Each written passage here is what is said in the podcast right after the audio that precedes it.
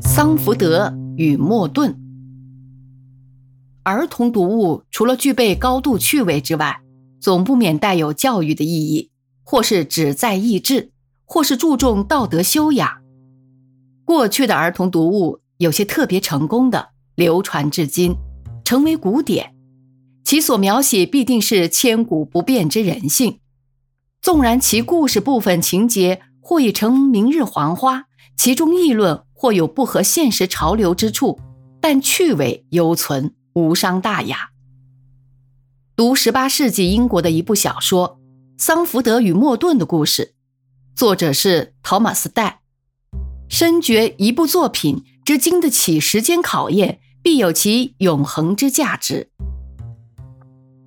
托马斯戴是伦敦人，生于一七四八年，卒于一七八九年，出身牛津及中殿法学院。毕生致力于道德与社会的改革运动，其最著名的作品便是1783年至1789年出版的《桑福德与莫顿的故事》，好像是专为儿童阅读的。虽然他没有打出儿童文学的旗号。英国西部有富翁莫顿者，在牙买加岛拥有巨产，雇佣奴工种植甘蔗，仅有一子陶美，钟爱异常。陶美在奴仆环视之下，养成骄奢狂放的恶习，其母又溺爱不明，不使读书，任其纵心所欲，贪食致病，不肯服食药饵，亦听之。在宾客面前毫无礼貌，跳梁滋肆。有一回，即被一壶沸水烫死，身体羸弱，弱不禁风。陶美六岁时返回英伦，四体不勤。读写算一概不通，而骄傲使气，无一是处。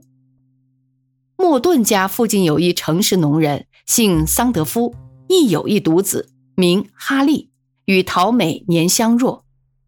哈利奔驰田野，体健活泼，性情良善，特富同情心。有时择及动物，地上昆虫亦避免践踏。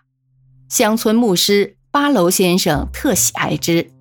教以读写、提携备至，哈利养成不狂语之习惯，而且不贪食，食取果腹，饱食之后，虽糖果当前，亦不知故。一偶然之机会，使此身世性格全然不同的两个孩子聚在一起。一日下晨，陶美与女婢在乡间采花捕蝶为戏，枫林长草之间，忽然巨蛇缠住陶美腿上。两人惊骇欲绝，莫之所措。哈利试过其地，乃奋勇抓住蛇颈，置之于数步之外。陶美得免于难。莫顿夫人等闻讯而来，对哈利·桑福德深表感激，乃邀至其家，款以饮食。哈利初入富豪之玉邸，所闻所见无不新奇，然不为之炫，以为金杯银盏。不及农家牛角杯之经得起磕碰。饭后饮酒，哈利又拒之，盖受八楼先生之教，非可勿饮，非饥勿食。莫顿夫妇大异之，以为哈利在八楼先生教导下深明道理，俨然哲学家之口吻，乃有送陶美一去受教之意。哈利回家之后，经经过告知乃父。立言富士之家不及农舍之舒适。莫顿夫人以为哈利豪爽善良，但嫌粗鲁，中下层社会之弟子究不如时髦人士家中弟子之高雅。莫顿先生的想法不同，仪表风度无关宏旨，且容易学习。真正的气质彬彬的君子，应有高尚的情操、出众的勇敢，亦以真诚的礼貌。于是。他决定送他的陶美到巴楼先生处受教育，并且造访桑福德，以请哈利为陶美之读书伴侣。哈利之一切食宿费用由他负担。巴楼先生出则先训不遑，终于接受了他的请求。翌日正式教学，第一桩事是巴楼先生持铲，哈利持锄，在园圃做工。要吃东西就要帮助生产。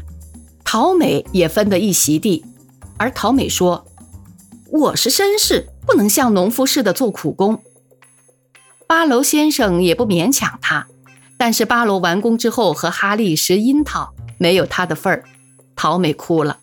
等到吃晚饭的时候，也没有他的份。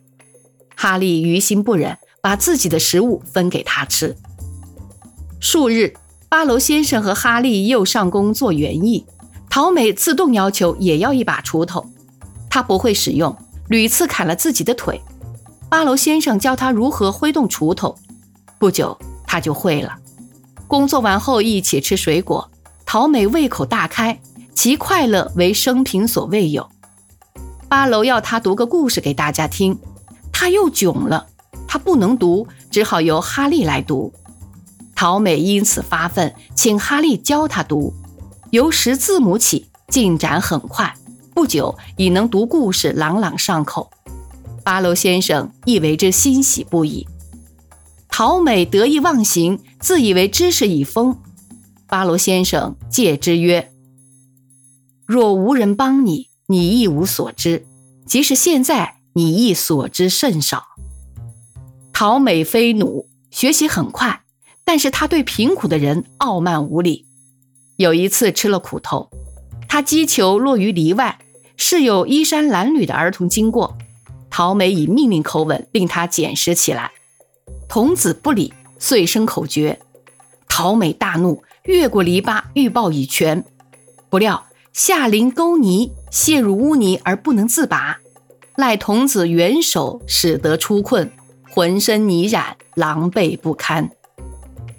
陶美和哈利合作造一间茅舍，出则风吹必倒，进则雨水渗漏，他们不气馁，努力改善，深深打桩以固墙基，无虞风暴。屋顶倾斜，使不积水，即可不至于渗漏。有一天。陶美的父亲突然来接她回家，陶美已完全变了一个新人。她哭哭啼啼地说：“ 我过去雷及父母，实在不配有那样的爱。”桑福德先生也来了，莫顿把他拉在一旁，除了深谢之外，他以数百磅的钞票作为赠礼。桑福德坚不肯收，而莫顿则坚求其收下。陶美临别时对哈利说。我不会和你离别太久的。我如有寸进，皆是由于你的榜样。你教导了我，做一个有用的人，比富有或华丽好得多；做一个好人，要比伟大的人好得多。故事的梗概约略如此，其中还穿插着若干短篇故事。这篇小说在当时流行很广，许多父母教导儿女。读女们的《桑福德与莫顿曲》，显然的，这部小说是受卢梭的教育小说《艾米尔》的影响，但是在自然主义的教育精神之外，又加上了道德教育，这就是英国民族性和法国民族性不同的地方。